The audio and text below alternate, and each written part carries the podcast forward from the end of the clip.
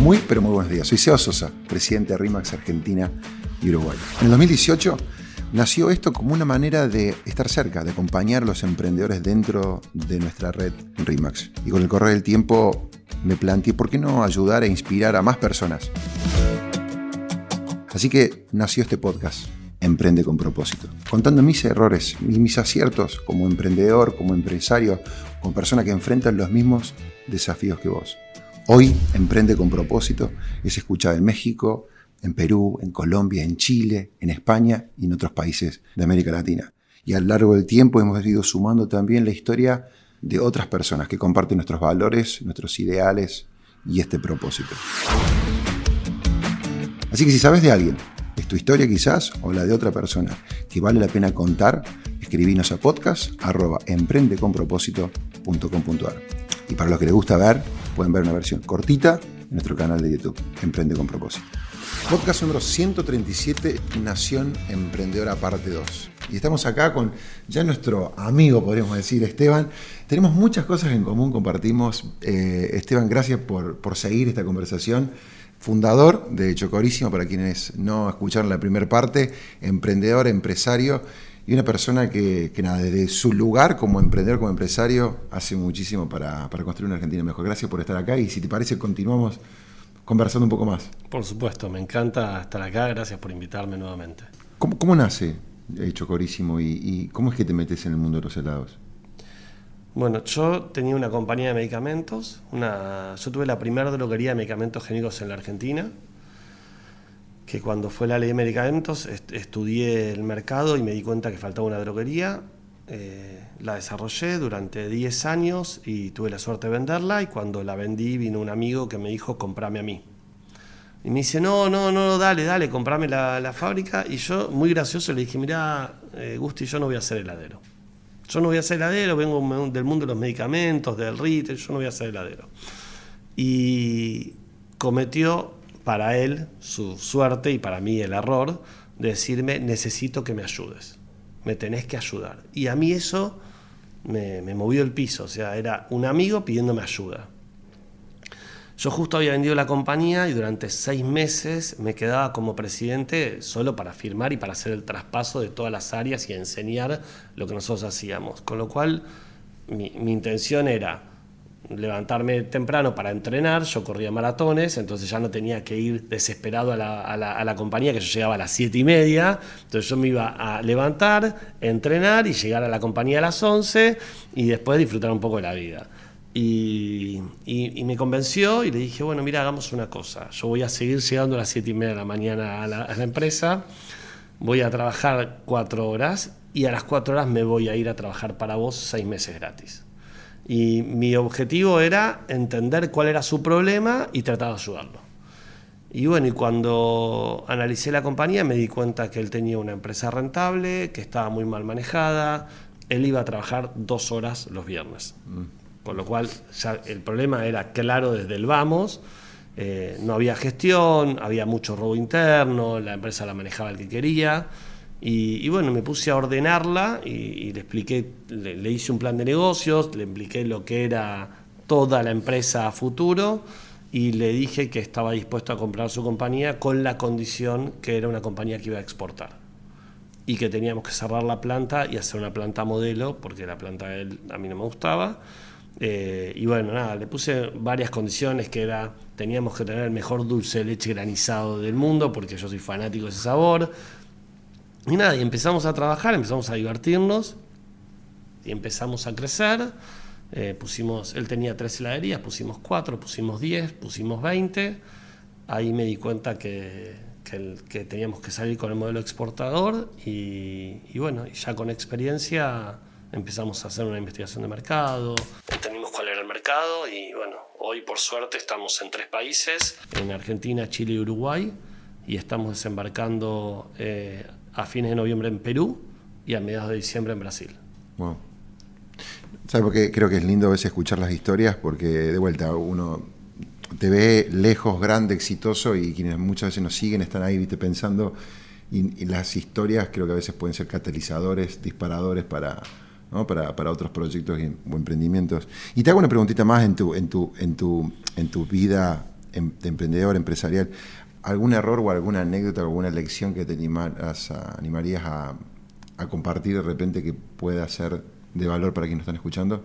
Errores miles, o sea, necesitas un podcast de varios días. Este, pero no sé, yo siempre digo es trato de sacar eh, un error crítico de cada una de las compañías en las que fracasé y, por ejemplo, es no hacer un estudio de mercado, no mirar la competencia, no ver el futuro. Y para darte ejemplos tontos es, eh, yo tenía una compañía de radiomensaje, la gente hoy no va ni lo que es, que es un beeper, era, era un equipito que te llegaba el mensaje y te decía, eh, por ejemplo, te escribía a tu mamá y te decía, papá tuvo un infarto, llámame urgente.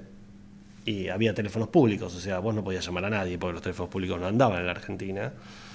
Y yo llegué a poner cinco locales de, radio, de venta de radiomensajes. Yo era el vendedor número uno de radiomensajes de la Argentina.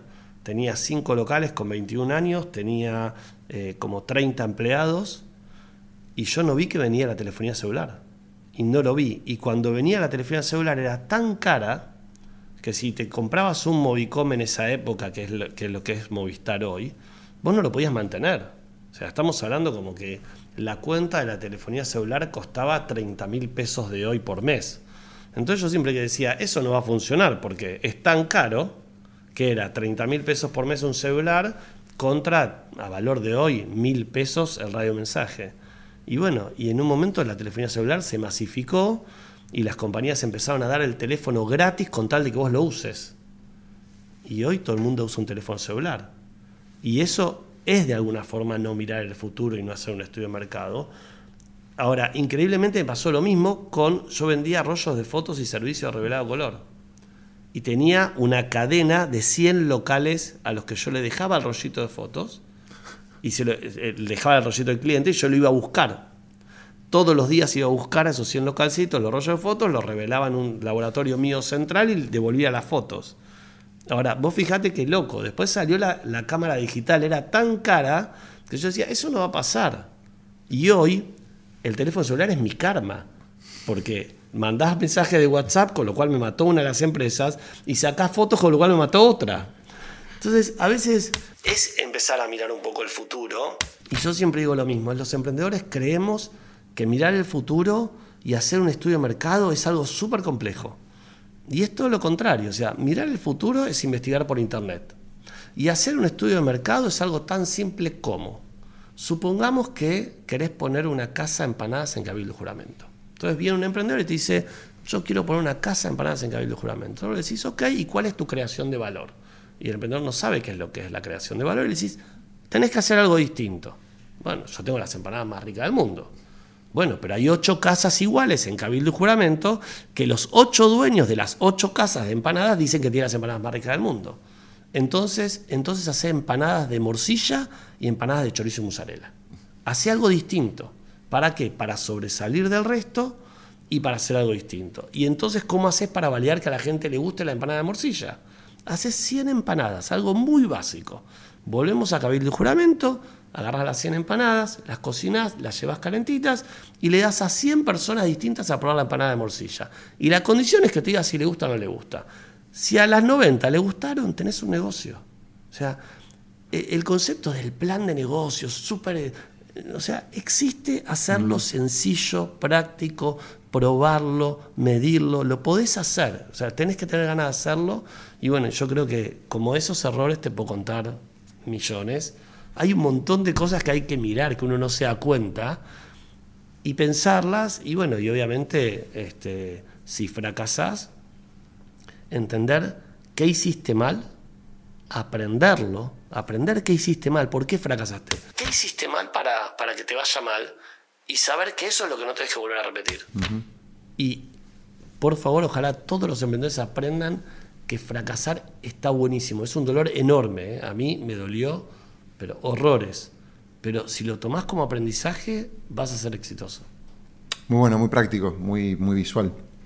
¿Qué, ¿Tenés alguna opinión o qué te despierta, qué te genera esta ola, Esteban, de por ahí de jóvenes que, de una manera como que hicimos Noche Argentina, ¿no? y se van afuera? Porque es difícil o emprender, o devolver, o invertir, o no veo como futuro. ¿Te, te genera algo? Te, A mí no me gusta ya, yo no quiero que la gente se vaya de mi país. Yo quiero la mesa de los domingos con 22 personas. Entonces, mis socios me, siempre me cargan con que quiero 22. Y es, yo estoy casado, tengo cinco hijos y ya le pusimos nietos a mis hijos. Aclaro que mis hijos, los dos mayores, tienen 18, con lo cual falta mucho. Pero yo creo en la Argentina. Y con todos los problemas que tiene la Argentina, o sea, si vos, si salimos ahora a la calle y hacemos una encuesta, en la misma encuesta de las empanadas, si agarramos a 100 personas y le preguntamos a las 100 personas si se puede emprender en Argentina y los problemas de, para emprender en Argentina, todos te van a decir, en Argentina no se puede. Y yo te lo transformo en esto. En Argentina tenemos Mercado Libre, la compañía de comercio electrónico más grande de Latinoamérica. Marcos Galperit, Hernán Casá, empresa argentina.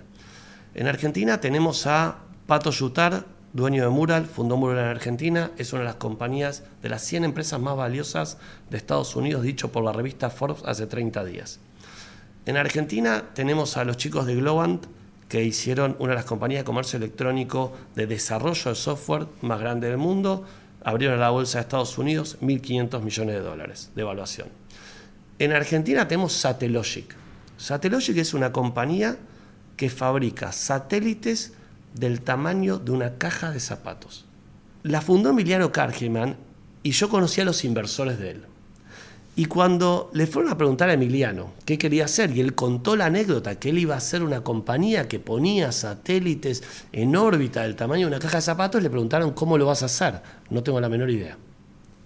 Y le invirtieron, porque vieron la pasión que ponía él y vieron la idea y entendieron que era un súper negocio estratégico para la Argentina. Satellogic hoy, uno de los socios es Elon Musk. Con lo cual, fíjate desde la Argentina, con los mismos problemas que tenemos hoy, con los mismos problemas hace 30 años, son por lo menos 10 de las compañías más valiosas del mundo. Y ahora voy a lo sencillo, a lo más sencillo de todo, porque el emprendedor que nos está escuchando, que está manejando un colectivo y quiere emprender, o que está manejando un subte, o que está vendiendo algo de ropa chiquitito, dice, pero pará, yo, si él no entiende hacer, cómo hacer un satélite, yo menos, y yo no lo entiendo, vayamos a algo básico como hay un emprendedor argentino que se le ocurrió hacer dos galletitas rellenas con dulce de leche. ¿Te animás a hacerlas? Dos galletitas rellenas con dulce de leche. ¿Te fácil, Parece fácil. Bien. Vos ahora salimos, le preguntamos a 100 personas, ¿quién se anima a crear una compañía de dos galletitas rellenas con dulce de leche? Y 100 te van a decir que sí. Bueno, ese loco le vendió a todo el mundo, le empezó a gustar a todo el mundo, puso un local en Buenos Aires y Rivadavia, en la localidad de Mar del Plata, y siguió vendiendo más, y volvió a abrir otro local. Hoy tiene 232 locales en Brasil, tiene más de 200 locales en Argentina y se llama Habana. Entonces, a veces no necesitas inventar una caja de zapatos que va a ser un satélite.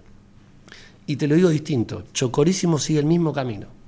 Nosotros vamos a ser una compañía que está en 10 países, que va a estar en 10 países, que va a salir a la bolsa de Estados Unidos, desde una fábrica en Argentina que fabricamos helado. Te lo tenés que proponer, es solo eso. Desde Argentina, con los mismos problemas de hace 30 años. Coincido. La verdad que qué lindo escuchar a otras personas que, vibran en la misma frecuencia y que, y que además, si no me equivoco, vos participás en otros espacios para emprendedores, ¿no? Correcto. buscas ayudar como en su momento alguien te habrá dado una mano a vos. Exacto. A mí me, a mí me fascina hablar con emprendedores. Yo soy un agradecido eh, de la vida y de los emprendedores porque a mí me han ayudado muchísimo. Y creo que el valor de los emprendedores en la Argentina y en el mundo, pero principalmente creo que en la Argentina, es, esto de, eh, esto que yo te decía, riqueza para, las, para la sociedad, ¿sí? de dar, de recibir y de volver a dar. O sea, algunos lo llaman give back, que es devolver. Eh, para mí eso es fundamental y es poder, así como a mí hubo emprendedores que me ayudaron y me enseñaron que yo pueda poder transmitir mi experiencia, que es transmitir experiencia. No te tenés que sentir un profesor, ni mucho menos, es transmitir lo que a vos te pasó, tus vivencias. Pero hay enorme valor ahí. Porque ayuda mucho, es, ayuda a no cometer errores. Total. Pues yo los errores que, te cometí te los puedo contar, entonces vos por lo menos los que yo cometí no los vas a hacer. Entonces en lugar de fracasar en seis compañías, vas a fracasar en una tal vez. Y, en lugar de tener, de tener que haber hecho nueve, tal vez con la segunda ya sos exitoso. Esteban, muchísimas gracias. A ustedes. Yo creo en la Argentina. Es empezar a mirar un poco el futuro, pero si lo tomás como aprendizaje, vas a ser exitoso. A todos ustedes que, están ahí del otro lado, que nos siguen, que nos escuchan, que ven esa versión también cortita que subimos a YouTube, que arma el equipo, agradecerles. Y, bueno, si esto fue de valor, compartirlo con un amigo, con una amiga, con una persona que de repente puede exprimir esta muy, pero muy linda conversación. Un beso grande, saludos, recuerda, abraza un propósito, desafía al mundo e inspira a otros. Seba Sosa y esto fue Emprende con propósito.